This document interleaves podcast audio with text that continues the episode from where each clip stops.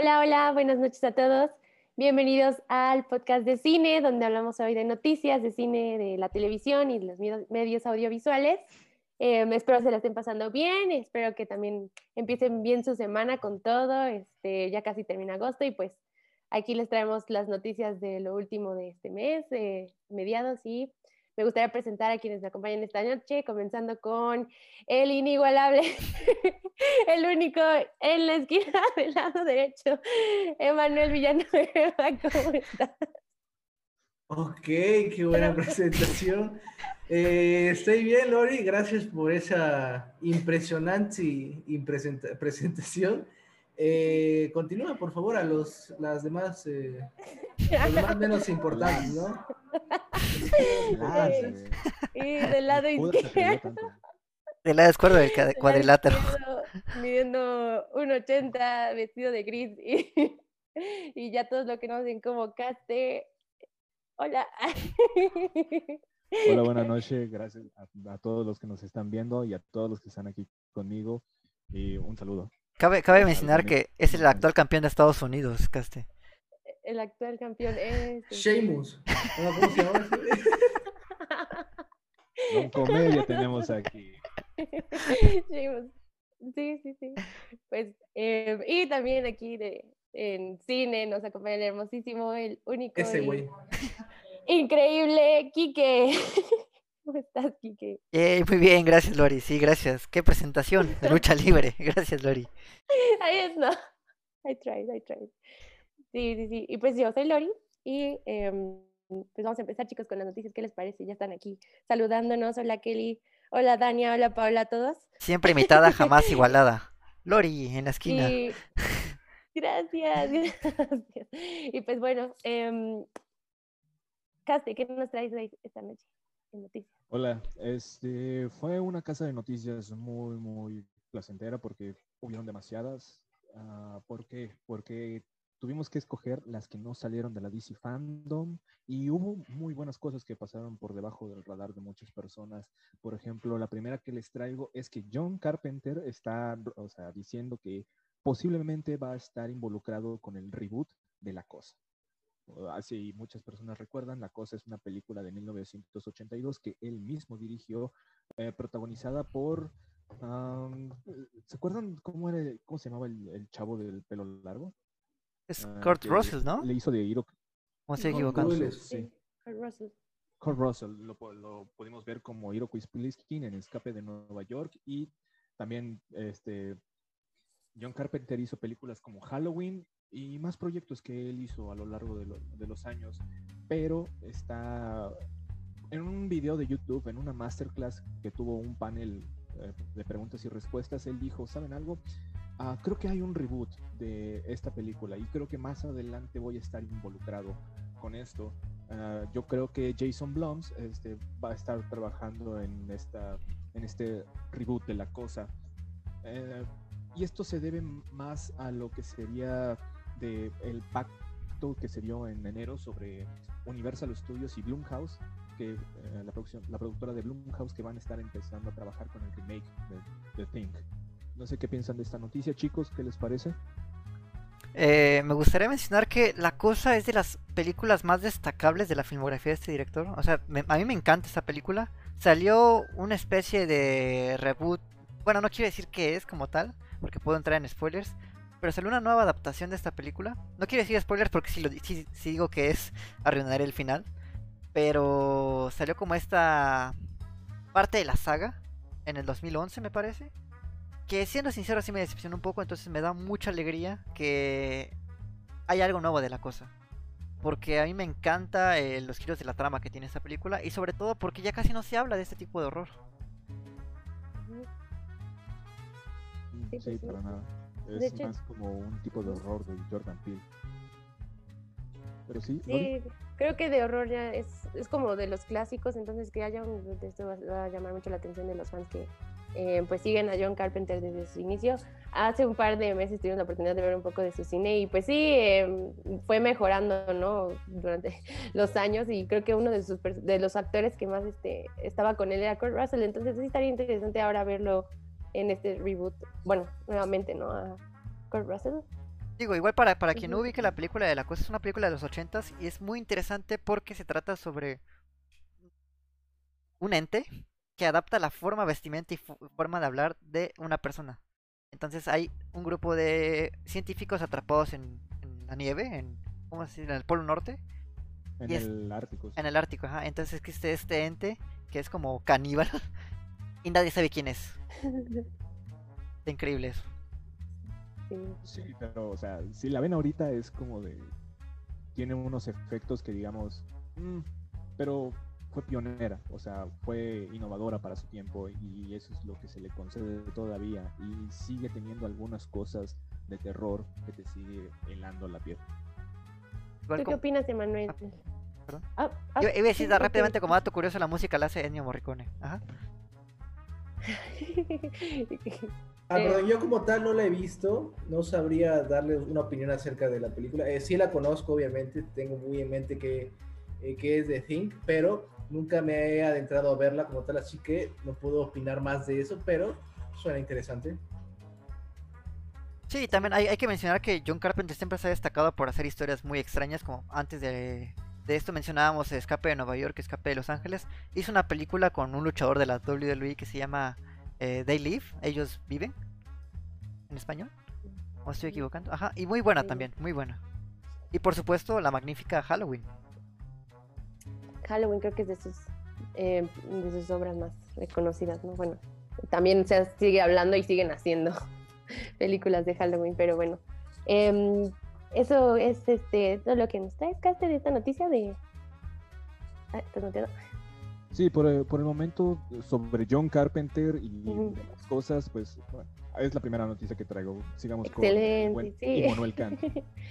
A ver, a ver, yo les traigo dos noticias. Quiero que ustedes me digan, viendo, digamos, cómo ustedes sientan ahorita la situación. ¿De de qué quieren empezar que hablar, por así decirlo? ¿De The Batman o eh, en sí de la nueva pe- película de Robert Eggers llamada eh, The Norman? ¿Cuál, ¿Cuál creen ustedes que Hmm. estaría más, que cabe más ahorita en este? Estamos arrancando. ¿Qué- ¿Cuál, cuál les gustaría que, que les dijera primero? Mm, También al público, ¿eh? ¿Qué? vale su opinión. ¿Qué dice el ¿qué les público? ¿Qué dice el público? Pues Creo bueno, a mí personalmente... ah, adelante los de Ah, que, que tengo un eh, poquito de de, delay. de. Northman. ¿De. Norman? ¿Quieren que empiece con esa? Ah, Kike, ¿qué, qué piensas tú, querido? Ah, de hecho, yo iba a decir lo contrario. A mí me gustaría hablar de Batman. Este, porque justamente se, se habló sobre la DC Fandom en la sección de superhéroes. Pero al haber tantos temas, creo yo que no se hubo como tanto abarcamiento hacia Batman. Y hay mucho de qué decir de, Sí. de esta, Ok. de estas Sí, noticias. pero o- o- miren, vamos a hablar de Batman, pero vamos a unirla con otra nota, ¿sale? La nota que les traía principalmente era de que Ben Affleck se va a incorporar, por así decirlo, a la nueva película de The Flash, eh, en la cual ya, se, ya está confirmado que va a aparecer tanto el Batman de Ben Affleck como el Batman de Michael Keaton. De hecho, hasta tuvimos en el panel de Flash de la fandom, DC Fandom, tuvimos una imagen, un arte conceptual del Batman de Michael Keaton con el Flash de Ezra, Ezra Miller. Así que voy a juntar estas dos notas para decirles y eh, principalmente quiero crear un debate, ahorita un mini debate aquí eh, entre nosotros cuatro que estamos presentes y también entre las pers- personas que nos están viendo en vivo ahorita a través de Facebook. Quisiera decirles, salió el tráiler, ya todos esos tenemos la noticia, ya todos lo vimos, ya todos reaccionamos, ya todos le dijimos gracias eh, Matt Reeves por este Batman, gracias Robert Pattinson, la que quiera, ya, ya, ya se nos destapamos todos, ya dijimos todo lo que tenemos que decir, pero yo quisiera escuchar, porque realmente no sé las opiniones de, ni de Kike ni de Dori, un poquito de castellanos, pero en general no sé las opiniones como tal acerca de lo que vimos, lo que presenciamos con The Batman. Ustedes, pr- primero quisiera preguntarles esta, eh, hacerles esta pregunta, perdón. El tráiler, ¿se les hizo bueno? O sea, en, en- ya hablando del tráiler, no, no, no de la trama de que nos cuenta, porque casi casi no nos cuenta mucho, pero en general el tráiler, eh, la manera en la que estuvo hecho, ¿les gustó? A ver, Lori, ¿a ti te gustó? Pues llama la atención, o sea, sí, sí te mete un poquito ya en la historia, así que creo, o sea, creo que lo que muestran es suficiente para ver que va a haber, que van a ser diferentes actores allí todo. Entonces sí, sí me gustó. ¿Tú fuiste de las personas que eh, confiaba en Pattinson antes de verlo ah, Yes. en el tráiler? ¿O- Así es. Definitivamente. Sí, Ok. creo que es un muy buen actor Robert Pattinson, así que ¿Y tú, Kike? Ah, de, ti no sé nada, güey. O sea, nada, nada acerca de qué opinaste del tráiler. A mí me pareció excelente. De hecho, me emocionó mucho esta visión que tiene eh, Reeves sobre Batman. Me parece que veremos un Batman un poco más sanguinario, un poco más violento. Y por ahí comentábamos hace unas horas es un Batman con quizás traumas psicológicos. Entonces me Ajá, parece increíble lo, lo- la indagación que puede llegar a tener el personaje. Porque yo confío mucho en este actor. He visto películas donde sí se explora mucho el rango actoral que llega a tener. Por ejemplo, El Faro, donde más adelante vamos a mencionar. Este, películas también como Cosmópolis y por supuesto Good Time de los hermanos Safdie, quien Good Time. dirige este Uncut James. Y bueno, sin lugar a dudas el tema, el tono y como la trama me encanta. O sea, no sabemos mucho de la película, pero se nota que va a ser como Ciudad Gótica lo más oscuro posible. Vimos un ejemplo de, de- con Christian Bale, con Christopher Nolan, y siendo sincero, sí, eh, son buenas, pero realmente no son tan oscuras como el personaje llega a ser en los cómics. Yo no soy fan de DC, tengo que decirlo, no es ningún secreto, pero creo que el potencial que llega a tener Batman puede ser in- o sea, increíble, ¿saben? Y en ese sentido se nota la... Hasta veo memes ahí que dicen que es muy emo. Y sí, es que justamente es eso. Tiene esta esencia de oscuridad, esta esencia Sí. como de, de, de penumbra, ¿saben? Y incluso con la misma tipografía, con los movimientos de cámara, se nota que este Batman, aunque es joven, está lleno de dolor, traumas, inseguridades. Y básicamente a entender que ser un héroe no es nada fácil. Sobre todo ser un héroe de Ciudad Gótica es lo peor que puedes llegar a hacer. Exactamente, y de hecho la noticia que les traía era la de Ben Affleck, vamos a, a, digamos, a unirlas, y te voy a hacer esta pregunta, Castellanos.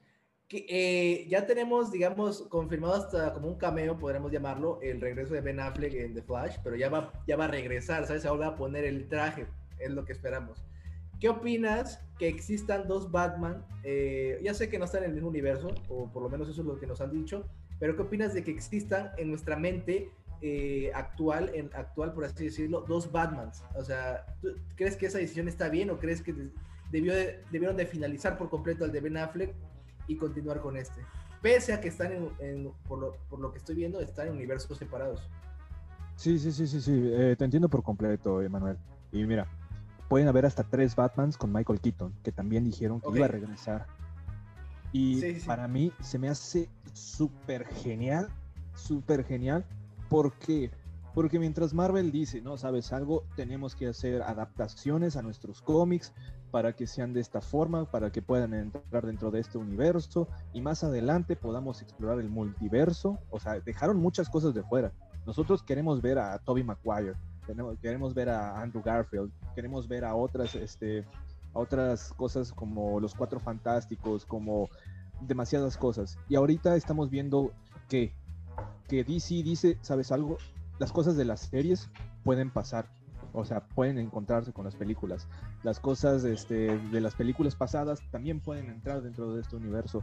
Y entonces me hace creer que las personas que están adentro ya tienen la libertad creativa de eh, crear cosas sin ninguna limitante. Sin ninguna, sabes, algo tienes que hacer esto para este tipo de universo y tienes que sacrificar este pedo. Y eso es lo que me encanta, porque pudieron crear a su propio Joker y más adelante con cualquier guionazo que quieran encontrar, lo pueden, lo pueden meter. Exacto. Pueden, abren la posibilidad a volver a ver al Batman de Christian Bale. Abren la posibilidad a un montón de cosas, ya sin esa limitante creativa de que, ¿sabes algo? Estás, este, esto no entra dentro de mi universo o la continuidad de todo esto.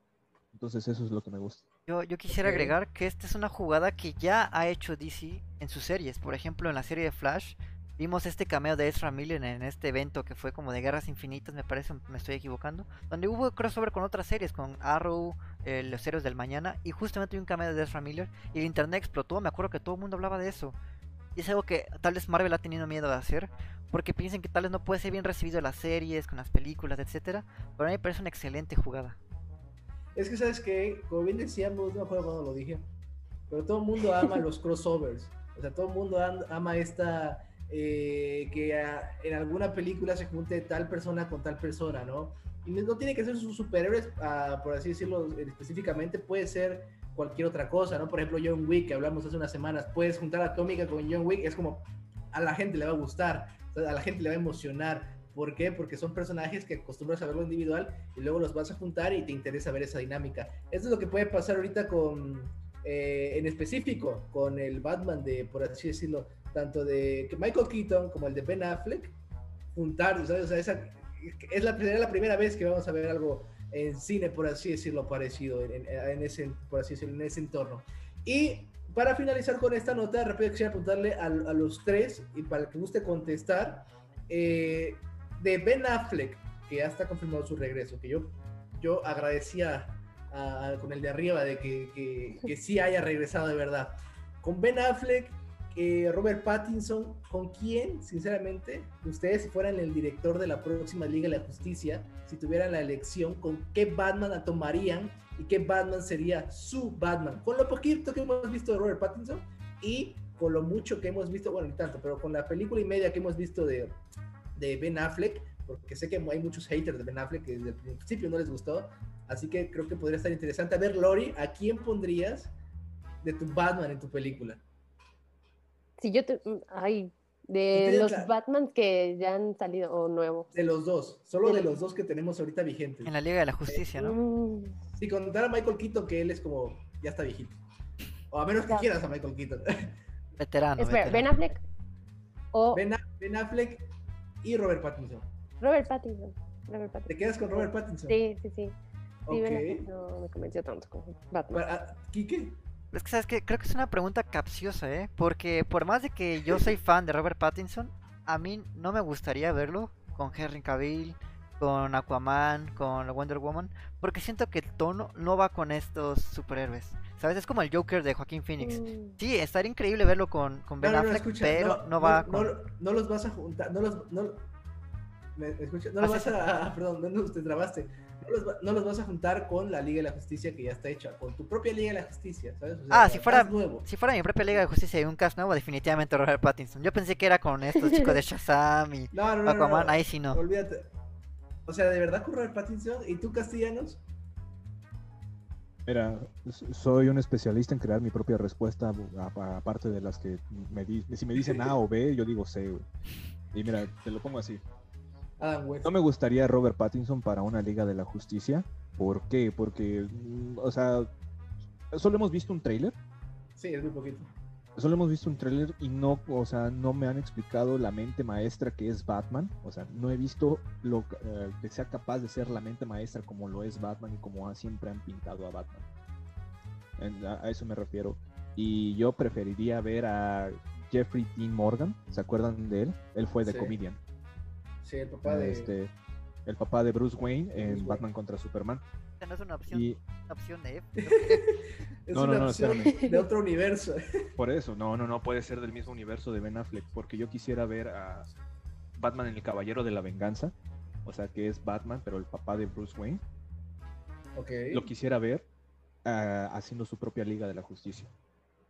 ¿A poco no estaría chingoncísimo que en esta película de Flashpoint aparte de ver ya los dos Batman, confirmados, tuviéramos al Batman de Jeffrey D. Morgan como el papá de, Bruce Wayne, o sea, tres o sea, eso estaría épico más no poder y creo que eso sería un plus para la película. Pero bueno, aún así castellanos, con lo poquito que hemos visto al Batman de Robert Pattinson, eh, ya hay dos votos en este panel de cuatro para ese Batman, ¿me entiendes?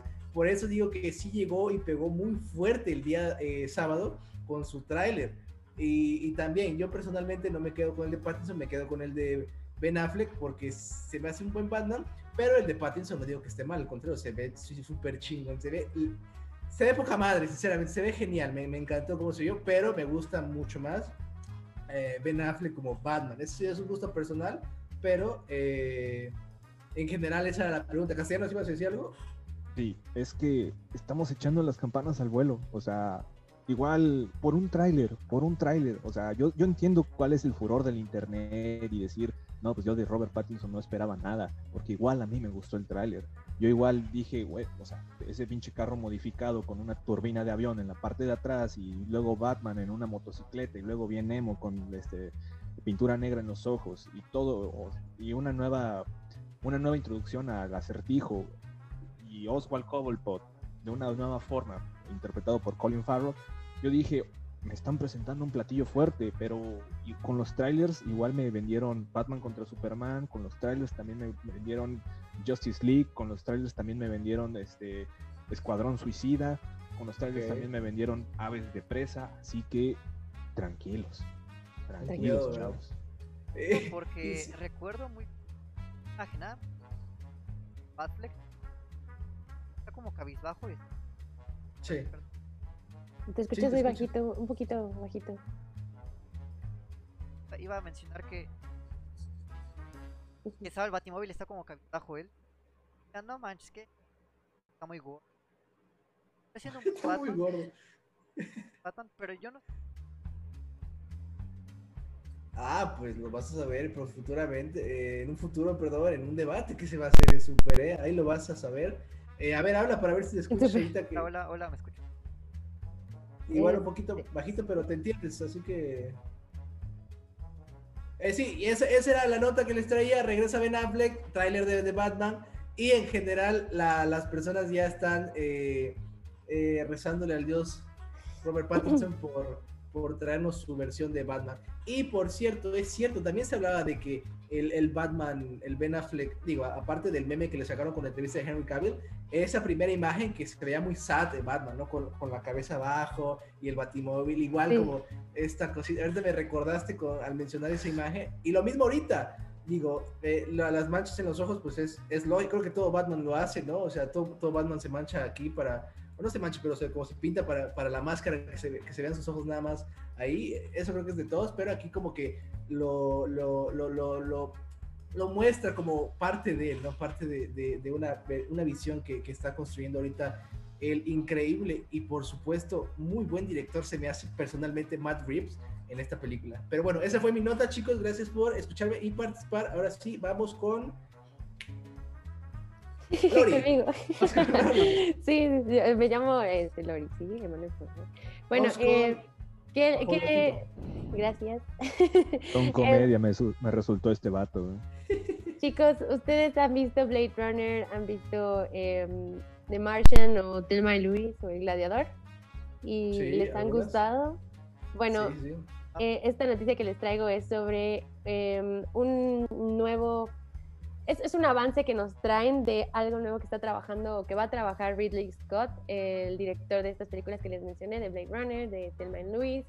Y em, está titulada como Gucci. Se trata sobre la vida de este fundador de, la marca de Gucci y cómo em, pues fue asesinado ¿no? por su mujer. Vamos a tener ahí, un- es basada en hechos reales, este, em, creo que también es basada en un libro eh, que se llama The House of Gucci, A Sensational Story of Murder, Madness, Glamour and Greed de Sarah Gay.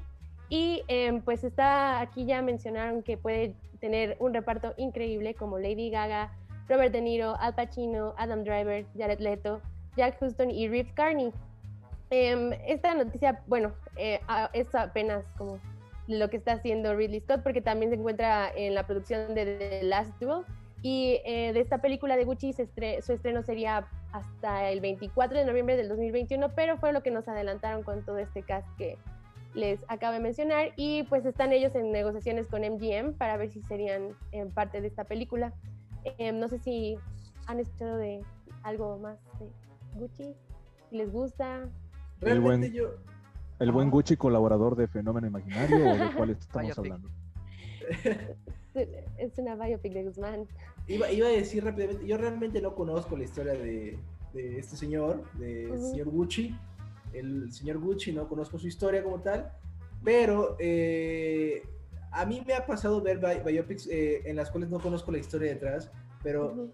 lo que genera ese tipo de películas y que son buenas eh, es que al terminar de verla quieres saber si realmente lo que viste pasó y cuando las empiezas a comparar con la vida real eh, empiezas a, a- a- a tener otra experiencia, ¿no? Aparte de la de ir al cine ya es una experiencia afuera de eh, que requiere tu investigación porque te interesó, en el caso que no te interese pues la dejas ahí y sim- simplemente Sí, es como claro. pues, pues, ahí quedó, pero si te interesa, aunque, la- aunque no conozcas la historia, eh, puede también ser beneficioso, no sé cómo se dice, para, para, para ti como espectador. Ujú. Este, ¿Sí? eh, sí, sí. Ah, bueno, yo tengo que decir que realmente creo que me llamaría más la atención algo de que Ridley Scott ha hecho películas Runner, hemos visto que ha hecho películas como Alien, eh, incluso creo que dirigió la de Covenant. ¿o me estoy- El punto está que él se enfoca mucho en el cine de acción y de ciencia ficción. Y en este caso, ver una biopic de Gucci, siento que no es tan atractivo, al menos para mí. No es algo que dijera, ah, Ridley Scott, el director de Alien, va a dirigir Gucci. No sé. No me atrapa. Como que se sale un poquito ahí de, lo que siempre, bueno, lo, lo, que estamos acostumbrados a ver de su parte, ¿no? Platicaste, ¿qué te parece? Uh, igual, lo mismo, o sea, es Ridley Scott. Ridley Scott, o sea, lo, hemos visto haciendo otras cosas y ahorita nos sorprende con esta biopic de nuestro buen amigo Guzmán, nuestro buen amigo y colaborador Guzmán, y buen Gucci, pero no sé, o sea, quizá, quizá me, tal vez estamos haciendo menos la vida del buen Gucci para y tal vez hay cosas interesantes en su vida que él dijo, pues maybe o sea, maybe yo le puedo dar un toque interesante a todo esto, o simplemente lo está haciendo por un por ser un maldito sicario, porque nada más necesita dinero para pagar las colegiaturas de sus hijos. Digo, el, cast está bueno. Es lo que decía, el cast está bueno, Al Pacino. Jared Leto. Al Pacino, Robert De Niro, ¿no? También estaba Robert De Niro. O sea, Robert De Niro, Al Pacino, otra vez, genialísimo, impresionante. El dinero es el dinero, maestro. O sea, tal vez, o sea, todo Hollywood son sicarios a sueldo. Pues mira, te, digo algo que me da mucho la atención con eh, la persona Brad Pitt, no sé si la reconoce, la llegan, ¿Se lo ubican? Ah, este. ¿Se ubican? Eh, antes de Once Upon a Time in Hollywood, había hecho una que otra película, poco importante por así decirla, pero después de Once Upon a Time in Hollywood veo que va a salir con Damien Chazelle, veo que salió con eh, en Astra, por ejemplo, eh, digo, él la produce, eh, pero en general, lo que el, el, chavo de Nightcrawler con Harry Styles al parecer, o sea, le está cayendo chamba por todos lados como actor. Ah, siento que perdió un poquito el rumbo como actor hace unos años, pero aparecía en películas como The Big Short, por ahí una, una que otra aparición, ¿no? Pero en general, después de que tienes como un éxito, y siento que puedo, puedo ser lo que ahorita le va a ocurrir al Pacino, porque antes igual al Pacino tampoco hacía como que muchas películas, eh, digamos, que aspiren a algo, ¿no? Porque hay, hay películas que tú sabes desde el momento en que conoces al director, al cast, dice, esta va a estar nominada al Oscar, nominada a no sé qué cosa. O sea, que aspiren a, algo más que simplemente ser una película como Jack and Jill, que igual aparece Al Pacino, pero sabes que no va a ir más, más allá, ¿me entiendes? Que tal vez no vaya más allá. Sí, claro, ¿no? Y pues, sea, como ustedes dicen, creo que si la historia fuese un poquito más de acción o un poquito más conocida, sí llamaría la atención. Bueno, porque ya tienen un buen cast, ya tienen un buen director, pero bueno, o sea, ¿quién? A lo mejor sí, yo sé que hay fans de, de toda esta marca de Gucci, ¿no? Y sobre todo de la historia esta que les, estaba contando, ¿no? Que parte es como que el asesinato del nieto del fundador de Gucci, así, pues, escucha interesante, pero no, tal vez no tanto, entonces sí es cosa de que vayan a traer algo tal vez jugoso, ¿no? Aunque, aunque ahora que mencionó ahorita Emanuel Once Upon a Time in Hollywood, puede que le dé su propia perspectiva a la historia de lo que pasó en la vida real. O sea, una cosa son los hechos y otra la perspectiva de ese director. Entonces vamos a ver qué tal es su punto de vista respecto a esta historia. Digo, aún así no cambio de opinión, no me llama la atención, pero... A mí pues sí, ¿eh? A mí sí me llama. Todos los biopics que salgan, eh, si son gente famosa, a mí me llama la atención por alguna razón, ¿sabes? Este tipo de vidas me... me eh, por el simple hecho de que eh, se enfrentan a muchos, o sea, la mayoría tiene trastornos, o tiene problemas, o, o, sea, problemas de, de, gente de esa edad, ¿sabes? O sea, no son problemas de dinero, o sea, son problemas más en, en, sentido de, por ejemplo, ahorita asesinato, o sea, ¿qué, qué pedo? ¿Qué significa eso? ¿Qué me vas a contar en cuanto a esa onda, no? Conoces tú la marca Gucci en este caso, ¿no? Pero no, la película no es acerca de como tal la marca Gucci, va, su tema es otra cosa, eso, eso también está muy padre. Sí, sí, Y pues eso sería todo de lo que traigo en, este, en esta noticia. Kike, ¿qué nos traes tú? Pues después de semanas, bueno, ¿qué digo semanas? Meses hablando de Tenet, por fin, por fin ya hay fecha de estreno en México y será el 11 de septiembre, chicos, para que tomen nota, para que vayamos a las salas de cines a ver esta película, porque en algunos países del mundo ya se estrenó esta película y ya hay críticas, de hecho si ponen por ahí en YouTube encontrarán críticas de la aclamada película. Creo que la semana pasada se estrenó en España. Y algunos youtubers de España, incluso críticos como Tomatazos y MDB, mencionan que esta película es la más compleja del director. Que esta película es la más eh, confusa. y bueno, sin entrar tanto en detalle en la historia, porque bueno, ya he visto algunas, algunas eh, opiniones sobre la película. Mencionan que es su obra maestra. A ver, aguanta. Mencionan que es su obra maestra. No, no voy a decir más, no voy a decir más de la película porque ya estamos Ok, a unos sí, días dije, de ver la película. Pero yo les quisiera preguntar, chicos, ¿qué piensan de esta noticia? Ya hay una fecha confirmada, 11 de septiembre. ¿La van a ir a ver o no la van a ir a ver? ¿Creen que pueden disfrutar? O Más bien, ¿creen que les podrá gustar algo que no entiendan? Esa es la pregunta. Por ejemplo, vemos Es casos como. David Lynch, que puede ser muy confuso. Y hay mucha gente que lo ama, incluyéndome. Pero hay gente que lo odia, ¿saben? Como decir, no entendí nada, no disfruté. No, claro. no. Las personas que aman a David Lynch es porque le dan su propia interpretación a sus películas. Y eso es lo que amamos de eso. Pero las personas que no que lo odian es porque no tienen una opinión propia o no pueden, o pues no pueden generar como que su propia interpretación a todo lo que está sucediendo. Por ejemplo, en el podcast de Blue Velvet tú le diste una interpretación a, a una relación madre y padre a, lo- a las dos figuras que estaban en la vida del chavo. Y eso es, eso es lo que me encantó de la película, la interpretación de los demás. Ujú. Nolan no está muy abierto a la interpretación como tal, nos guía de la mano y pues sí, sí, este, que sea un poco confusa me da un poco de qué pensar. Sí, eso es como la desventaja de Nolan. Bueno, eh, personalmente no soy muy fan de, de su cine porque siento, y de él también, a veces digo, ay, es como un, po- un poquito, em, pues, no sé si decirle soberbio o algo, pero se es como, te tengo que explicar mi cine porque pues ustedes no van a entender, ¿no? Llega de traje al set. Es que no sé, fíjate que yo no lo veo así.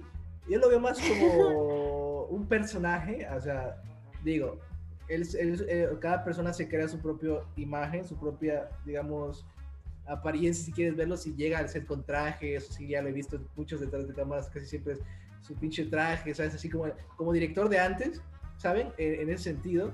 eh, no llega como Fodongo, como los hermanos Rousseau con Avengers a, a otro día de grabación, ¿no? Como que sí le toman importancia en ese sentido, pero no creo que sea como, pues estos vatos no entienden. Creo que él lo hace por el simple hecho de que sabe que lo que va a plantearles a las personas en dos horas va a ser algo muy caótico, si lo quieres ver de esa manera, y puede ser que piense a veces en las personas. No estoy seguro, no estoy seguro, pero siento que puede llegar a a- hasta cierto punto en pensar en el público, ¿sabes? En la audiencia, en decir, a ver, ¿cómo se lo explico? O sea, te, te voy a dejar perdido seguramente, pero quiero que no te quedes tan perdido. No sé, o sea, no conozco a Nolan, no, me encanta su cine, yo lo disfruto muchísimo, la paso muy bien viéndolo porque siento que es un espectáculo visual muy increíble, o sea, es impresionante lo que nos muestra Nolan, en ese sentido es una persona que le gusta hacer las cosas a lo grande, tal cual, y siento que esta no va a quedar atrás en lo absoluto. ¿No conoces a Nolan, güey? Digo, No, no, no la tengo- primaria con nosotros, güey, con el Kiki. No tengo, el, no tengo el honor de conocer a Nolan, si me lo gusta presentar, Ahí luego, ahí luego te paso su número si gustas. Y, y bueno, Lo- Lori, yo quisiera preguntarte, dicen que es la obra maestra de este director. ¿Tú crees que sea cierto? ¿Crees que llegue a, a ser como la mejor película, por así decirlo, de este director? ¿Quién sabe? Porque, bueno, sí podrían entender las personas y decir, ok, está increíble, ya me sobrepasó. o sea, porque ves como, hace rato lo mencionaste, lo llegan a comparar con David Lynch. Es como, no, a ver, este, no, no creo que sea. um, David Lynch es grande, ¿no? Yo a, a- sí, sí, sí, lo ya está como- más viejito. ya está más como viejito. o sea sí- sí sabe mucho no y, y Ridley- digo Ridley Christopher Scott, sí. Nolan no Christopher Nolan no sé es como no, quizás no lo sea así que me quedo con lo que vaya a decir la gente vez. Bueno, siempre existe una comparación que a mí me parece un tanto injusta, que lo compara siempre con Kubrick. No sé si sea el Kubrick Ujú. moderno, pero de refiriéndose a esta película dicen que se parece mucho a David Lynch, porque la audiencia que la fue a ver es como que no entendí qué pasó, pero me encantó. Es lo que dicen en internet. Eso es que, no, pues, puede no ser el, no, o sea, no es Kubrick, obviamente, pero si lo quieres llamar como Kubrick moderno, eh, no es Kubrick, ¿sabes? O sea, Kubrick moderno, o sea, es Kubrick moderno, ¿sabes? O sea, en el sentido de que la gente lo asocia por eh, o 2001 Odisea en el espacio, ¿sabes? Interestelar, o sea, en ese sentido, pero no significa que lo sea, o sea, eh, eh, son completamente diferentes, siento yo. Es como decirle a un chavo que ah, hizo un partido muy bueno, decirle el Messi mexicano o el Messi. Así el Messi pasa, güey, pues así Güey. pasa. Nada más le llenas de, de- de caca el cerebro al, al mocoso, güey. Y a este vato, pues, este, no sé, o sea, Christopher Nolan es Christopher Nolan, porque le están subiendo mucho su Sí, Christopher Nolan Ajá. es, es muy O bueno. sea, hizo Interestelar, hizo buenas películas, pero falta ver nada más lo que hace con Tenet. O sea, compararlo con otra persona es como de ya está más allá, más allá del entendimiento. Pero las comparaciones siempre van a estar y si lo estás comparando con Kubrick ya es algo, ¿sabes? En ese sentido. Digo, es un referente para tener como expectativas altas. Y al menos a mí, personalmente, sí me emocionaría ver esta película. No sé si iré al estreno. Tal vez me esperaré un poquito más a que baje un poquito la situación de la, de la pandemia. ¿Dos años? Eh, pero definitivamente me, me, emociona mucho porque vimos el tráiler, creo que sacaron un segundo tráiler hace unos días. Y se ve increíble. Donde también sale Robert Pattinson, por cierto. Entonces creo que este es el año de Pattinson. Y, y bueno, también genera muchas teorías, muchas expectativas. Y, al contarte que dicen, ¿sabes qué? No vas a entender nada. a mí me emociona más porque digo, bueno, ya quiero ver de qué tanto están hablando. O sea, dicen que, les comentaba que dicen que Memento es, o sea... Juego de niños. Es un juego, es un juego exacto, lo vi en una crítica ahí en, en Sensacine, no sé si alguno de ustedes la vio, que dice que es un juego de niños a comparación de esta cosa. Y eso me emocionó muchísimo. No vi más de ese video, solo vi el inicio. Y a ver, contestando, no me acuerdo si fue Lori o fue Kike quien preguntó de si se, la irían a ver. Eh, yo sí la iría a ver, con todos los cuidados posibles. Eh, entiendo la situación, pero eh, es que me, me, me, ganan las ansias, o sea, en ese sentido. Digo, o sea, ahorita voy a estar, estar en Covidiots, alguna cosa así, pero, pero realmente yo creo que no voy a ser el único que va a ir, ¿me entiendes? Siento que Manuel va a salir como Drake y George, así con el pelo todo levantado, y va a decir, estuvo increíble. Es que, ¿sabes qué? Es que, no, no, es que, es que eso está mal. Porque yo entré con muchas expectativas a Dunkerque y de Dunkerque igual se hablaba de una obra maestra de, de las películas bélicas y la mejor película del año y la música de Hans Zimmer y la música de Hans Zimmer, sí, en eso tenía razón, pero y que increíble historia, súper, o sea, en ese sentido, y la verdad no fue para mí ni, ni de cerca lo que podría esperar, ¿me entiendes? Pero eso ya es algo personal. Eh, a los demás personas les encantó. Dunkerque para mí no es, ah, no me terminó de convencer en absoluto, pero yo se los digo como una opinión personal, a muchas personas les encantó y decían que sí era una eh, increíble película de Christopher Nolan. Sí, sí, sí, y ya más para cerrar la noticia, ah, perdón, Casti, ¿vas a comentar algo? No, no, nada, o sea, todos sabemos que Dunkerque fue como que la, la película más flaca, no digamos floja, no más flaca de Christopher Nolan como tal. Sí, yo creo que tiene que compararlo con su cine, ¿no? Tenet, ¿qué tal? ¿A cuál va a superar? Es que Tenet se ve genial. Genial, genial en todos los sentidos. No sé por qué. Se ve genial, sí, sí. Digo, y ya nada más para cerrar, recordar que es el 11 de septiembre en México y que el 4 de septiembre se estrena Mulan. Así que en un uh. par de semanitas ya veremos estas nuevas películas de las que tanto hemos hablado estos meses. Por fin se estrenan. Y el próximo jueves o viernes, agregando, se estrena de New Mutants en México también. Ahí por si. Órale.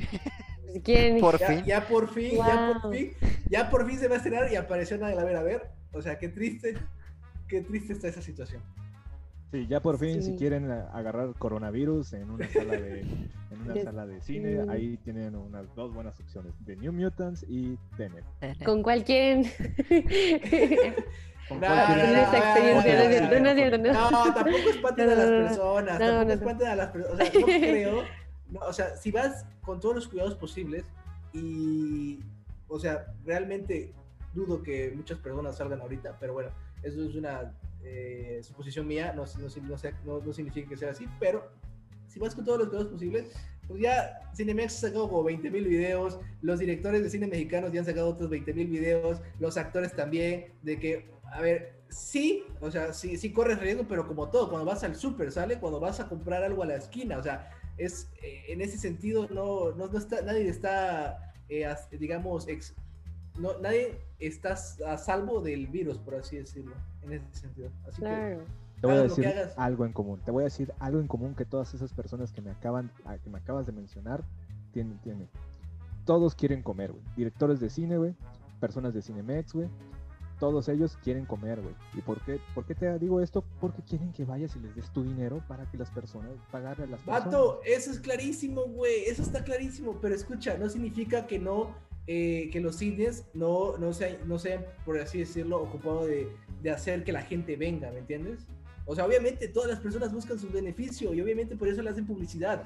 Pero por eso te estoy diciendo que eh, yo me siento, o sea, las personas que iban al restaurante dicen, ahora sí ya me siento seguro que mi comida esté limpia. Entonces antes no lo estaba. O sea, a eso me refiero. Ahora ya me siento seguro de ir al cine porque ahora sí lo sanitizan cada, cada función. Antes Y no lo antes estaba. no. Antes no, es que e- es- ese es el problema, ¿me entiendes? Pero aún así, ahora, eh, no sé, si ya quieres protegerte más, vete a una sala VIP y seguramente va a haber más protección eh, que irte a una sala normal en ese sentido. Digo, independientemente de todos los cuidados que pueda llegar a tener el espectador, aún así no creo que recaude tanto en taquilla. Vamos a ver qué tal le va en recaudación a esta película, porque hay que recordar que muchas de las ganancias se lo quedan los cines. Claro. Entonces igual y puede ser un fracaso en taquilla y fue la peor, considerada entre comillas, peor película de, de- de Nolan por la recaudación, me refiero. ¿Cómo creen a ustedes, sinceramente, creen que la gente vaya? O sea, no te hablo de poquita gente. ¿Creen que haya, digamos, se llenen las salas con, las, con el 30% que está? ¿Creen que las, haya salas que se llenen para ver Tenet? Mira, apenas habíamos hablado de las eh, medidas de, que, tiene, que van a tener los cines y como lo venden, como lo pone Cinepolis, Cinemex, tal vez convenzan a las personas de que sí es seguro, de que sí em, van a estar cómodos y es, es menos gente. Entonces, yo creo que los que sí son fans, los que sí están interesados en ver esta película, van a lanzarse a las, a las salas. Y así también las personas que a lo mejor aún no creen en esto, que andan por ahí pues am, saliendo como si nada y quieren ver una película, van a decir, bueno, pues es lo que, lo que suena ahorita eh, mejor en el cine, hay que ir a ver Tenet. Así que es un, quizás, sí. Pues sí, igual, Exacto. igual viéndolo de un lado positivo, o sea, como ya rebuscándole algo positivo, eh, hay que tener en cuenta que este fue un año duro psicológicamente hablando también. Para muchas familias tuvo pérdidas monetarias y humanas incluso, entonces puede ser como Sí, este respiro de entretenimiento que a mucha gente le hace falta. también. Puede ser. Una Yo lidia. aquí voy a hacerle como cualquier mexicano, o sea, no estoy a favor de la piratería, pero prefiero vérmela en un DVD clonado, güey, a arriesgar mi vida, güey, en una sala de cine mexicano, güey. No, ¿Por sí. qué? Porque aceptémoslo, estamos en el tercer mundo. O sea, esta madre no se va a ir pronto y prefiero verla de alguna forma a quedarme con las ganas. Esto sí, eso sí. Claro, Ellos claro. pueden encontrar la forma de hacernosla llegar de otras, de otras formas, evitando cualquier problema y diciendo, no sabes algo, es que eh, tar- tardamos mucho en crearla, saben algo, este, y- hicimos todo esto, así que mejor vayan a una sala de cine, páganos nuestros 5 dólares o nuestros 60 pesos y ya son libres. O sea, no, debieron eh, encontrar alguna otra forma de hacernosla llegar. Sí, güey, pero es que no, nadie iba a ver Tenet. O sea, sería muy decepcionante ver Tenet en una televisión, en un celular, en una tablet, en una computadora. ¿Me entiendes? En ese sentido, sería muy decepcionante, sería muy poco eh, el impacto que te quería provocar este vato de Nolan a verlo en una sala de cine. O sea, entiendo tu punto, eh, podría estar de acuerdo contigo si no fuera Tenet, si fuera alguna Scooby-Doo, por ejemplo, que se salió la semana pasada Mulan. y o, o- o Mulan, sí, pero es, es, es, es que es una película que realmente yo sí esperaba muchísimo, ¿sale?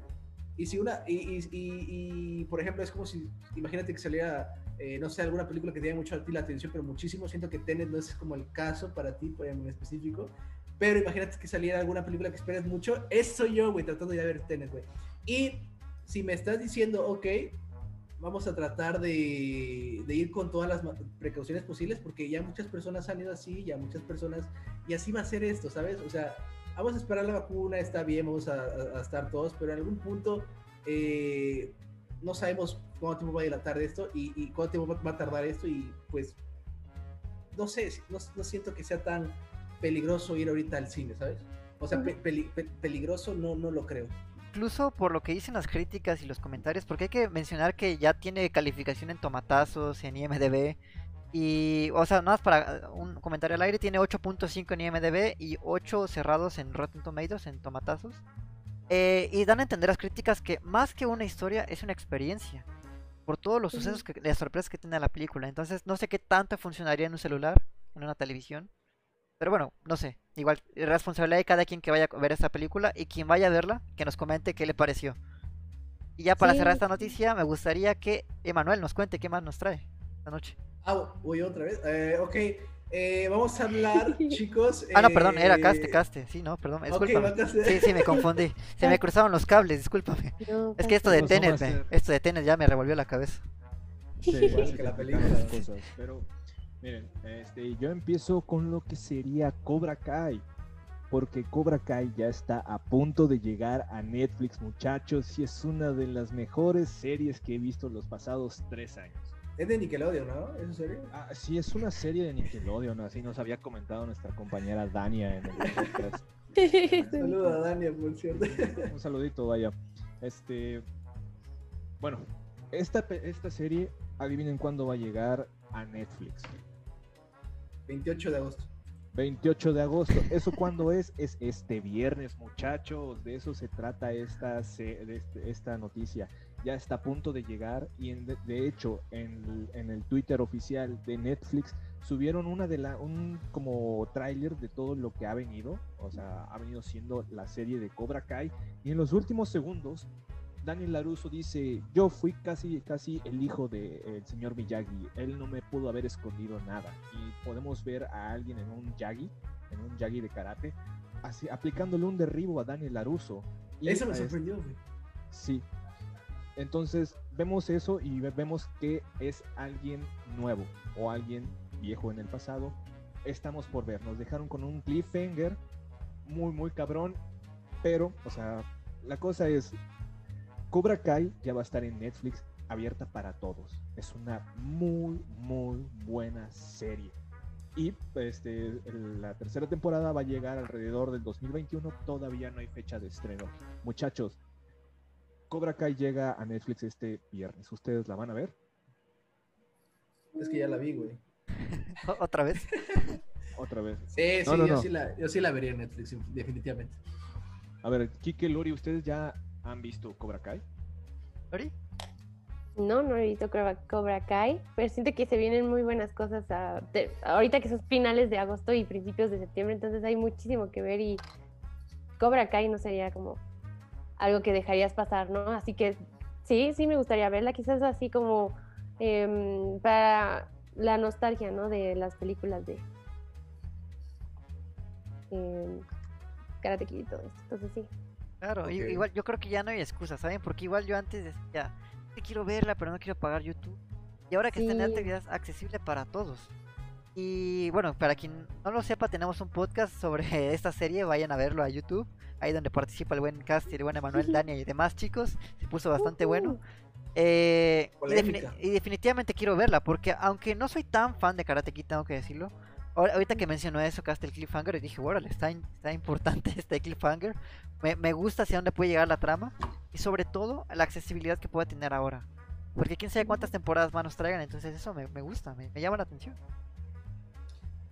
Y sabes que, o sea, obviamente, como de hecho debatíamos en el trailer de, si, de que si deberías de haber visto las películas antes de ver la serie yo decía el punto de que yo, yo no había visto las películas y vi la serie, pero de igual manera los disfruté. Y ellos decían que las disfruta más porque captas más referencias si ves las películas. Y en eso estoy totalmente de acuerdo. Pero aún así, por ejemplo, para ti que, que, que comentaste que no eras tan fan de Karate Kid, creo que la serie te puede atrapar por sí sola, a pesar de, de tener ahí arriba Karate Kid, pues, o sea, es, es Cobra Kai y está muy chida para todas las personas que nos estén viendo. Está muy chingona la serie creo que fue lo mejor que pudo haber hecho, pasarse a Netflix. Porque, o sea, siendo sincero, todo el mundo tiene Netflix. Y esta es la apertura para que todo el mundo, ahora sí, no hay excusas, la vea, la conozca y la disfrute. Sí. Y ya era en efecto. En efecto, ya era popular. Este, Netflix la quería comprar desde hace mucho tiempo y YouTube hasta ahorita se dejó, eh, la dejó vender. Pero muchachos, os tengo que hacer una recapitulación de lo que es Cobra Kai para las personas que nos están viendo. Cobra Kai este, toma los eventos de lo que pasó en Karate Kid 1, Karate Kid 2 y sorpresivamente en Karate Kid 3. Eh, eh, y todo esto se puede ver a, lo largo de la serie, de cómo van dando referencias uno por uno. O toma como protagonista a lo que sería William Satka. Eh, se, me, se me resbaló el nombre de su, de su personaje. Eh, Johnny Lawrence.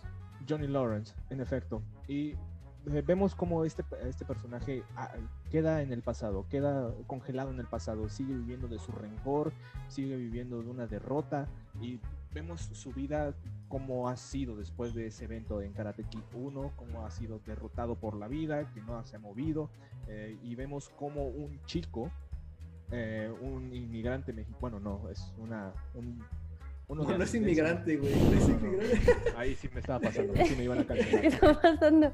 Este, No, este, era una persona con ascendencia mexicana o bueno, latinoamericana. Ajá, latinoamericano. O latina, creo que era. ¿no?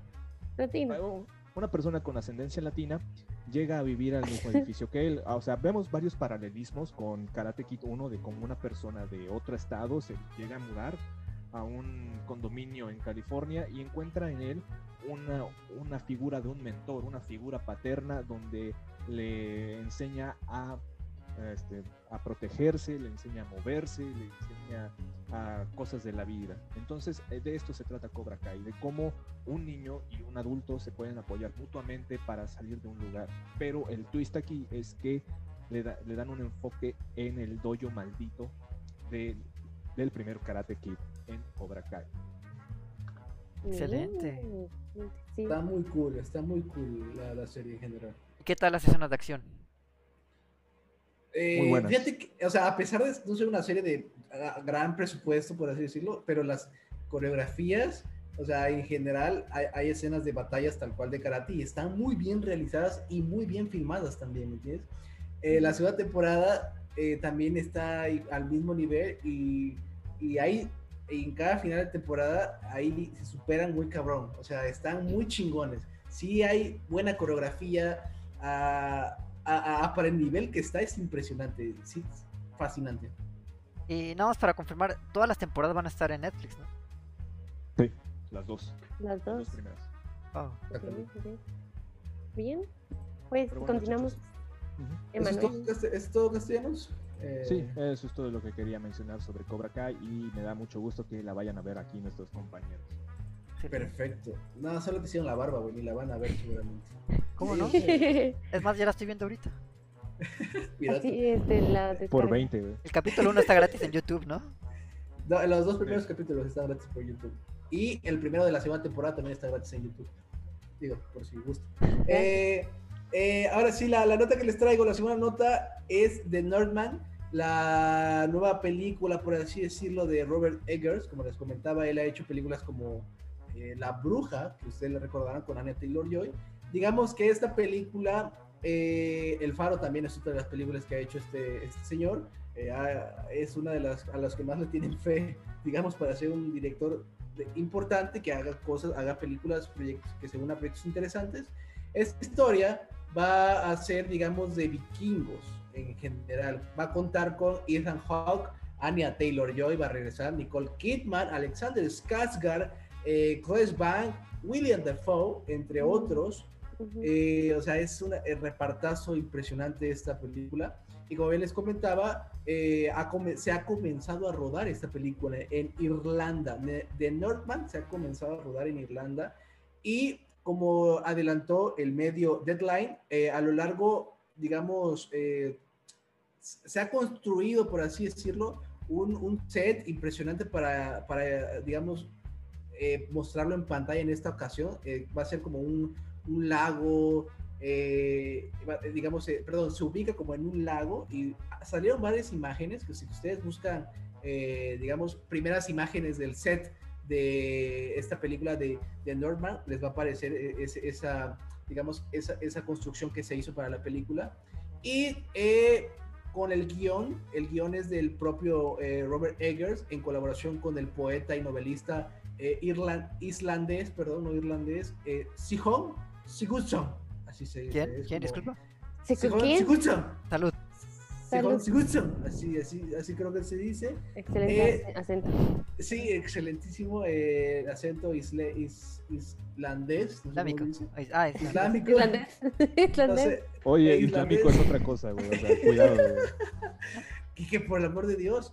Eh, bueno, la película va a ser, eh, será una saga de venganza vikinga, como les comentaba. La acción transcurrirá en la isla a principios del siglo eh, X y, y tendrá como protagonistas pues, a los que le mencioné, al repartazo que está impresionante, por cierto. Y aún hay más, aún hay más actores, digamos, interesantes que tenemos, pero los principales ya fueron los que comenté. Digamos que esta se estrenará en, en Estados Unidos, aún no hay fecha de estreno confirmada, y menos creo que cada vez que digo, cuando no hay fecha de alguna película que se está grabando o que planea grabarse, es como lo mismo de, pues, por la pandemia, menos que se sepa todavía cuándo se va a, digamos, tener una fecha de estreno, eh, es por, eh, mientras que Universal Pictures eh, hará lo propio con su distribución internacional, que igual no se sabe cuándo. digamos que esto es como lo, lo, más reciente que se sabe, que ya se empezó a grabar, y las personas que van a actuar en el cast, que se había anunciado hace algún tiempo, pero digamos que ahora sí ya están en chinga grabando esta cosa para que se estrene ya sea o el próximo año o en el 2022, depende de cómo esté el mercado del cine y qué tanto espacio haya entre mes. Si no se juntan mucho las películas el próximo año, no sé si vayan a querer lanzarla o la lancen hasta el 2022. ¿Qué les parece esta película? ¿Ustedes la esperan? Ya, ya les dije el cast, ¿verdad? O sea, está impresionante esta onda. Em, me encantó El Faro me gusta la actuación de William Dafoe y bueno, en muchas otras películas también tenemos en algunas de Lars von Trier. Y justo ahorita que em, estabas mencionando el cast, no sé si mencionaste a York, que también va a ser parte del, del, cast. Es cierto. Y pues la última vez que la vimos actuando fue en Dancer in the Dark de Lars von Trier y también va a salir en esta película em, pues con todo este, este reparto, ¿no? Y eso es algo que también me emociona, me gustaría volver a verla actuar ahora que ya esté, bueno, no sé, no recuerdo, no, no, no, estoy segura cuántos años tiene Dancing in the Dark, pero aquí pues ya, ya tiene 74 años. Y yo, la, es bellísima esta mujer, es una compositora y cantante increíble, multi-instrumentalista y hace muchas cosas como también actuar y escribir, así que esto será interesante verla con ellos, con eh, Nicole Kidman y Willem Dafoe. Y pues, sí, yo sí la espero, a mí sí me emociona ver The Northman. Igual a mí me encanta. ¿A ti, Kike, qué onda con este? ¿Te gusta el director para empezar? ¿Así, ¿A ti te atrae su, su cine? Por supuesto que sí, así como menciona Lori, a mí me encantó El Faro y La Bruja creo que es también una excelente película. Y algo que me encanta de Robert Eggers es que tiene la capacidad de hacer de una idea tan sencilla una historia extraordinaria. Es decir, El Faro, resumidas cuentas, es dos personas que quieren subir al techo de un faro. Y ya, así en 10 palabras, puede resumir de qué trata la película, pero es un caos, es toda una historia, una travesía increíble. Y sobre todo el elenco que maneja en esta nueva película me llama muchísimo la atención. Hay que mencionar que Robert Eggers, junto con el. Ah, no me acuerdo cómo se llama el director de Midsommar. Son como estas nuevas. Eh, Ari Aster. Ari Aster, ajá, gracias. Es de esta nueva camada de directores de horror. Pero no horror tradicional como se ha conocido en los últimos años con Annabelle, Actividad Paranormal, etcétera, sino como un horror más psicológico, entre comillas. Un horror que. genérico. Ajá. Y, y digamos que tiene esta esencia de cine de arte, pero sin perder el género. A mí me gusta y me emociona mucho la idea de, de, Northman. ¿A ti, Castellanos, qué onda? ¿Te late o no? Me late, o sea, hay cosas, hay personas importantes en ese, en ese proyecto, tal como me habían comentado Willem Dafoe, lo que, lo que nos presentaron con El Faro, que es una película muy, muy extraña, así como decía aquí, que de hecho es de las más extrañas que he visto este año. Yo creo que le deberíamos de hacer un podcast a esa. Ojalá, ojalá. Sí, o sea, porque tiene para de dónde cortar. Pero no sé, Anna Taylor Joy, Nicole Kidman, todo ese, ese elenco sí me, me, promete demasiado. Me promete demasiado. Mm, me gusta más que Gucci, por así decirlo, que hablaste con de ella anteriormente. Sí. ¿Por qué? Porque con el faro, pues me dio una idea de lo que puede llegar a, hablar, pero cuando me dices Ridley Scott, que ya sabemos qué es lo que es capaz de hacer, y luego me dices va a ser una película sobre la vida de Gucci, el buen Guzmán, pues ahí digo, mm, tengo mis tengo mis argumentos para decir, me aguanto un poco. Y igual es interesante saber que el regreso de York a la pantalla grande, porque como bien mencionaba Lori, la última película a la que se le vio fue con este Lord Montrier en Bailando en la Oscuridad. Y pues también es una película muy interesante que vale mucho la pena y la recomiendo totalmente. Entonces me parece muy llamativo el salto que ahora, ¿por qué regresar al cine? ¿Por qué después de tanto tiempo decide regresar a la actuación? Sí, sí, sí. Es, como lo que pasó con, con este güey de The Irishman. de, hecho, The Irishman de Norman eh, Joe Pesci, que igual ya estaba retirado y pues se regresó porque el proyecto al parecer es bueno.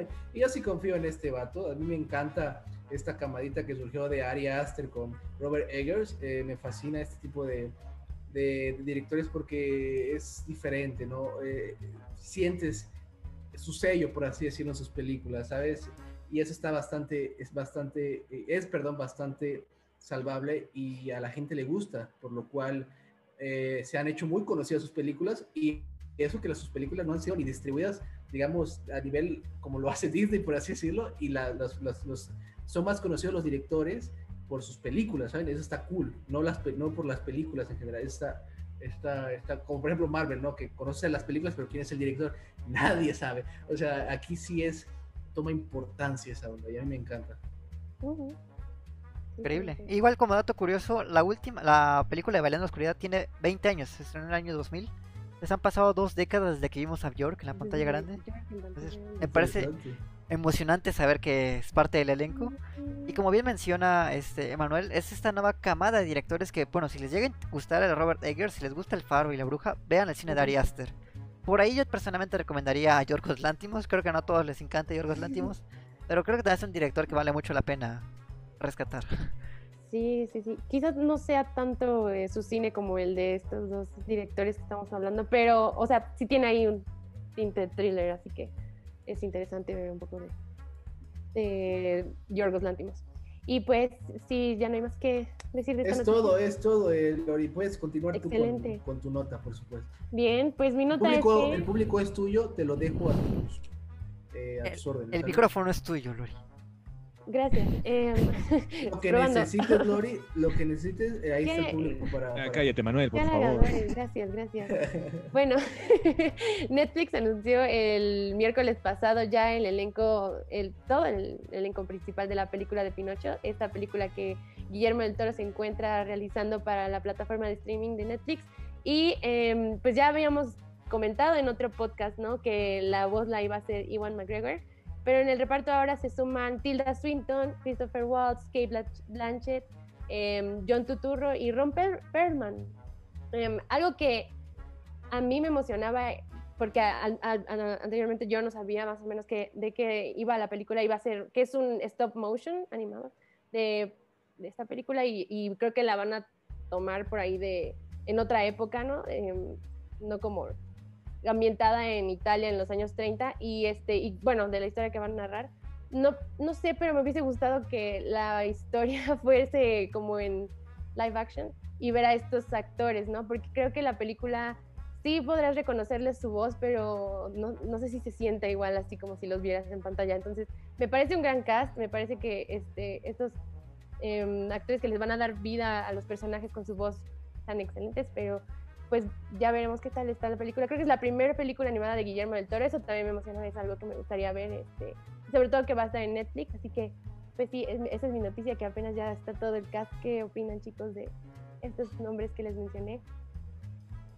Me fascinó esa noticia. Es súper eh, interesante. A mí, a mí personalmente Guillermo del Toro me gusta, eh, pero no soy tan, tan seguidor de él como tal. Eh, Castellanos, ¿qué podrías comentar ahorita algo?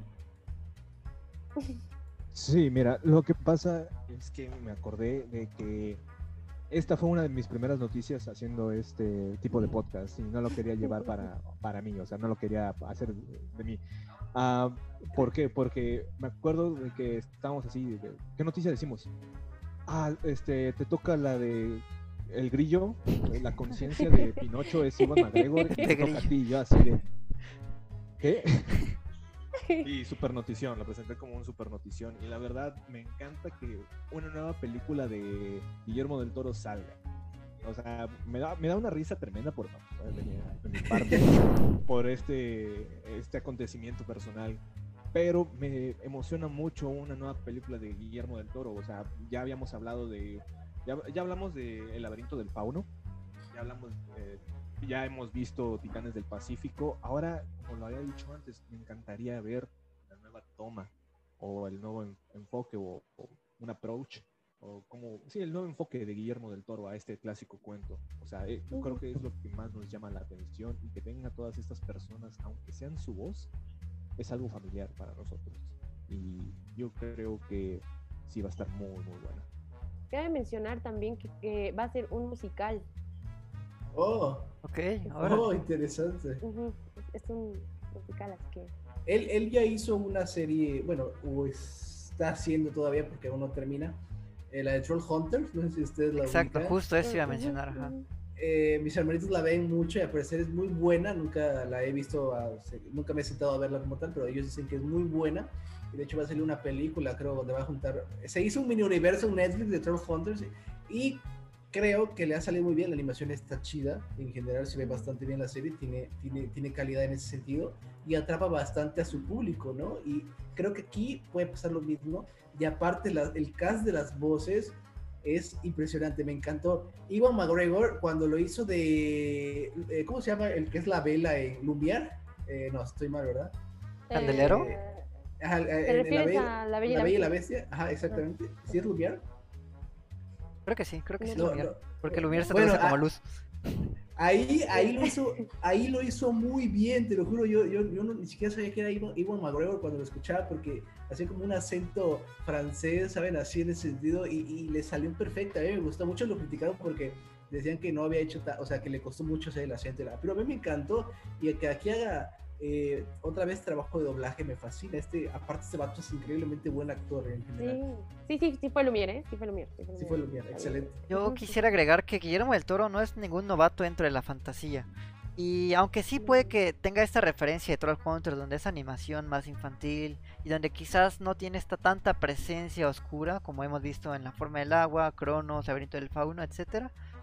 Eh, creo que es muy acertado que sea stop motion, porque hemos visto películas como El extraño mundo de Jack, hemos visto películas como Coraline, que son stop motion. Nine. Ah, no, 9 no es, no es stop motion, es, animación 3D. Estas dos que mencioné son stop motion y sobre todo El extraño mundo de Jack es musical, también hay que recordarlo, y son increíbles, son muy buenas y son muy artesanales. Pues a mí me parece... Frankie Whitney, creo que no, no, es stop motion, es animación 3D. El punto está que, o si es stop motion, Motion, ¿eh? Creo que sí. Para mí que era un tipo de animación que intentaba replicar el stop motion. Exacto. Ya te ya hasta el, punto es, el punto está que eh, a mí me da muchas esperanzas que sea una historia de Pinocho, porque hemos visto muchas adaptaciones live action de películas y de historias de Disney que han sido un rotundo fracaso, como por ejemplo Blancanieves y el cazador, que me parece media mala, y también hemos visto estas eh, live action más apegadas, como La Bella y la Bestia, eh, Mowgli, El Libro de la Selva, etcétera, que siendo sincero no dicen nada nuevo, no vemos nada que no hayamos visto. Así que yo le doy el visto bueno a este proyecto de Pinocho con este cast excelente con Pepe Grillo como Egon McGregor. Me parece la mejor elección posible.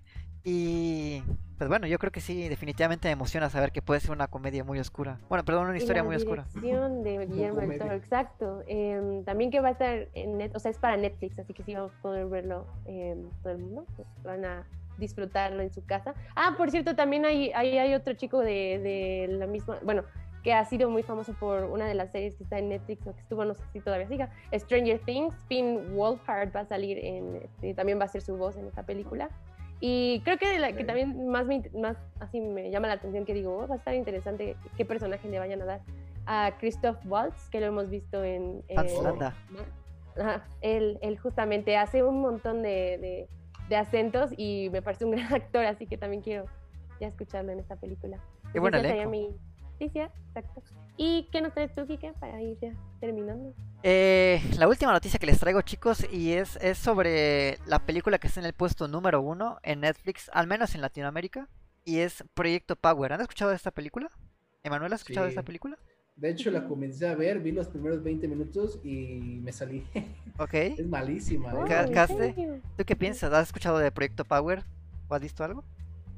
No, no, no, no, no, no. O sea, o sea, no, no había escuchado de Proyecto Power, pero así como la está contando Emanuel, parece el sacrificio del siervo sagrado del no, no, no, no, nada que ver, nada que ver. ¿Te has escuchado algo sobre Proyecto Power, Lori? Eh, pues hace un par de días estábamos hablando de que se estrenó recientemente y de quienes aparecían en la película, pero no sé si tú quieras mencionarlo mejor para que... Sí, uh, bueno, resumidas cuentas, la película trata que existe una pequeña droga que te da le, te otorga un poder, un superpoder, el que sea, volar, hacerte invisible, fuego, etcétera, por tiempo limitado. Esa es la premisa. La premisa puede llegar a ser interesante, sobre todo porque están muy de moda los superhéroes y también por el elenco. Jamie Foxx y Joseph Gordon-Levitt están al, mando de esta película. Pero, curiosamente, aunque es la número uno en top, tanto en México como en Latinoamérica, a la gente no le gustó. Hay críticas muy negativas. La gente le ve por curiosidad, por publicidad, etcétera. Y es justamente la pregunta. Eh, ¿creen que las películas que están en el top realmente sean consideradas buenas o simplemente sea pues, por pura publicidad? Al igual que Es la tendencia. Power. Sí, es la tendencia, es lo popular, si quieres verlo así. A veces sí hay cosas buenas, ¿eh? pero en la mayoría es o, o- o lo que Netflix quiere que esté ahí, ¿sabes? Y que le conviene, o lo que realmente la gente eh, lo, lo, lo ve por, por el simple hecho de que es popular en Twitter, en Facebook, o sea, en ese, en ese sentido. Porque ya están en pláticas para una secuela, ¿eh? Aunque- Porque, o sea, están dejando de lado los comentarios de la gente. Porque al fin y al cabo, sí genera ingresos, sí lo veía la gente, le haya gustado o no le haya gustado, la gente la puso en la número uno. Entonces ya están, ¿Sabes qué? Ta- ya están ¿sabes qué platicando una secuela. Perdón por interrumpirte, Kike, pero ¿sabes qué también afecta? Que es una película que si la vieras en cine, te la chutas, ¿sale? Y dices, es dominguera, no hay problema, ¿sabes? O sea, ok, hubo, eh, hay explosiones, hay fuego, hay buenos efectos, su- superhéroes, si quieres llamarlo, pero cuando la ves aquí en tu casa, dices, ok, 20 minutos y a la chingada, ya no quiero ver más, ¿sabes? O sea, ya no te la terminas en ese sentido. Y ya no sabes si la película mejora o empeora. e- O sea, también es, no sé si es algo bueno o en contra, pero en general eso, eso es lo que está, me pasó a mí, por ejemplo, personalmente con Ujú. esta película.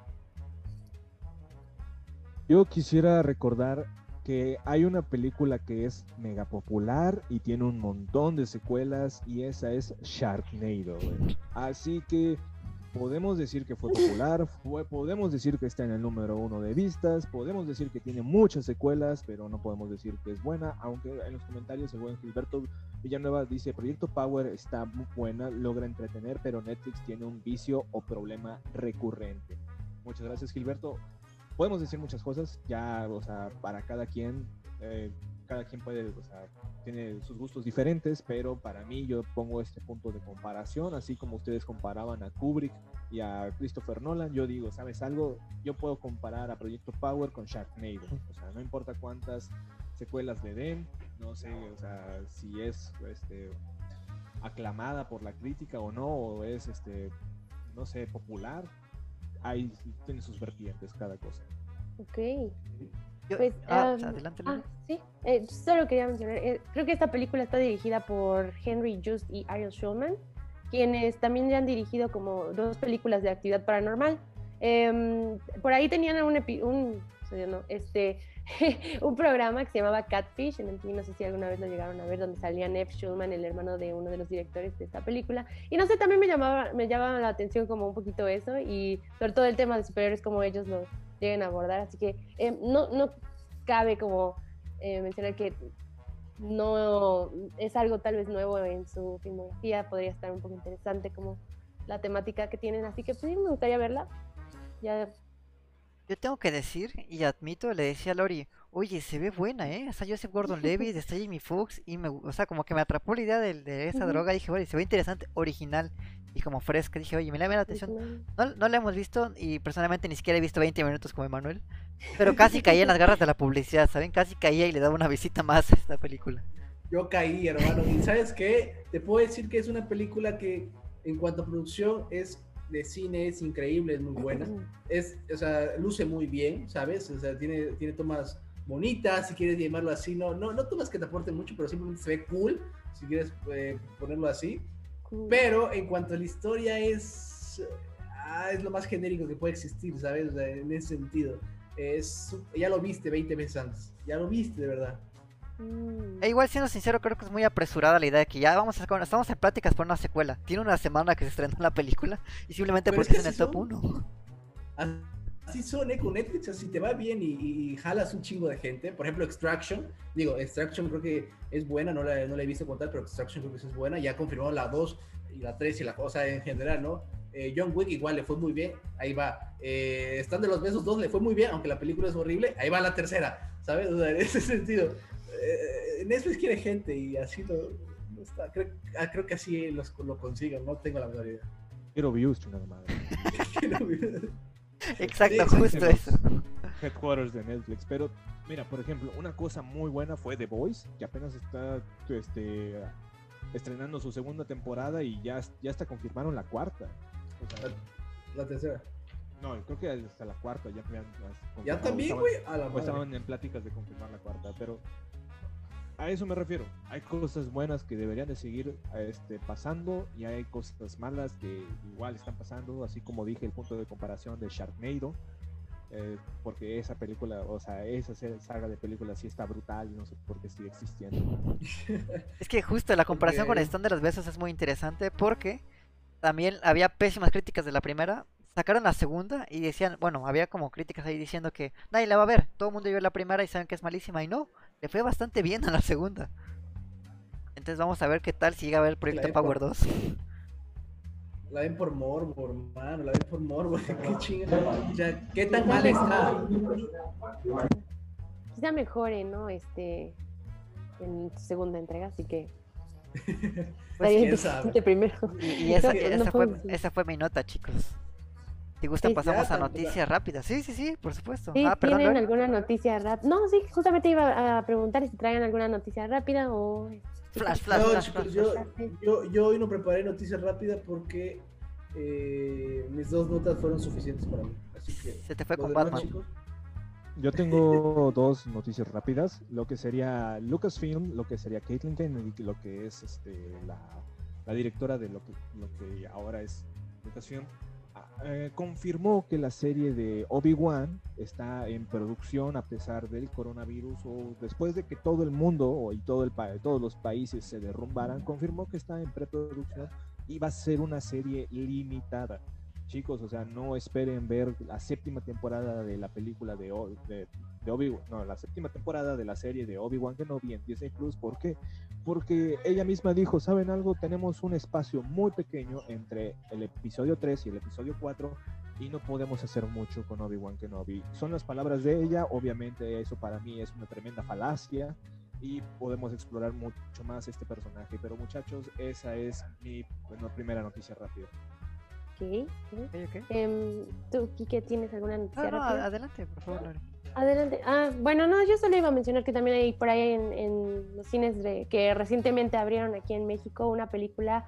Em, se estrenó eh, a, principios de, em, agosto, pero eh, creo que por ahí han surgido varias noticias de ella. Es este, Escuela para Seductores, una comedia romántica dirigida por Giovanna Zacarías, que narra la historia de un joven que este, tras posponer su matrimonio se hace llamar Lord Friendzone. Em, bueno, no, no sé si ya hayan ido algunos de sus familiares o conocidos a ver esta película, pero es de las que están en cartelera ahorita en las salas de cine. Eh, me parece que las funciones son escasas por lo mismo de que eh, pues, no están yendo muchas personas al cine, pero pues sí, en esta, en esta película aparece, em, aparecen varios actores como Jimena Gómez, Fabián Persal, Héctor Holten, Michelle Betnarcourt, Amanda Spitia y Estela Rivera. Y pues sí, nada, que, que la vayan a ver, que nos cuenten si les gusta o no. Bueno, los que quieran ir a verla y los que no, este, por ahí andan también algunos trailers para que. Consuman local, consuman local. Sí, consuman, cine local. Oigan, o sea, eso no se vale, ni siquiera, ni siquiera hemos hablado de los Arieles y me dicen que local. ¿Saben qué? Ahorita que dijeron lo de lo local, también está Scooby-Doo y Scooby-Doo sí tiene muchas funciones. O sea, Scooby-Doo sí tiene unas 10 funciones por día. Mm. Órale. Ah, Como Scooby-Doo es local. Yo, yo, quería mencionar rápidamente que hay rumores que dicen que Olivia Wilde va a dirigir eh, la película de Spider-Woman, es decir, la mujer araña. Y estos rumores comenzaron que ya que ella retuiteó una noticia y le puso simplemente el emoji de una araña. Entonces las teorías se dispararon, a más no poder, se volvió trending topic y dicen que ella posiblemente dirija la película de La Mujer Araña para Marvel. Uh, eh, ahí, bueno, no sé, es que como he estado al pendiente, tan al pendiente de la, de la industria de los videojuegos y del cine, Vin Diesel puede poner el emoji de una manita y de un plátano y todos van a estar diciendo que Vin Diesel va a interpretar a, o no sé, a la mano plátano. A King Kong. Entonces, o sea, sí sé que es, o sea, hay que darle cabida a los rumores pero a veces hay cosas, este, o sea, no me sorprendería, porque Olivia Wilde es una persona muy capaz de hacer todo este tipo de cosas, es una super, una actriz super, o sea, eh, no elite, pero sí está super. Y pues ah, voy contigo, Fiallo, ¿qué pasó? Y dirigió rápidamente, como un pequeño paréntesis chiquito, dirigió eh, Booksmart, que Booksmart es una muy buena película. Ah, también se me estaba olvidando. La rebelión de Pero las bueno, nerds, o ¿no? sea, Ajá. Este, pero bueno, o sea, esa película, una Spider-Woman, o sea, con todo lo que está pasando, pasando. Pasando. Pasando. todo lo que está pasando con Sony, o sea, Cage, no, este, de Kramer de Hunter, que querían hacer los Sinister Six, que, que están haciendo Morbius, que están haciendo un montón de cosas, no, me- no es como que no me lo esperaría, pero tampoco es como de, ah, sí, mira, solo porque tuiteó una araña, ya está súper confirmadísimo. Confirmado, ¿sabes tres qué? películas. En este caso, en, es- en este caso creo que sí lo confirma, porque responde a la nota con una araña.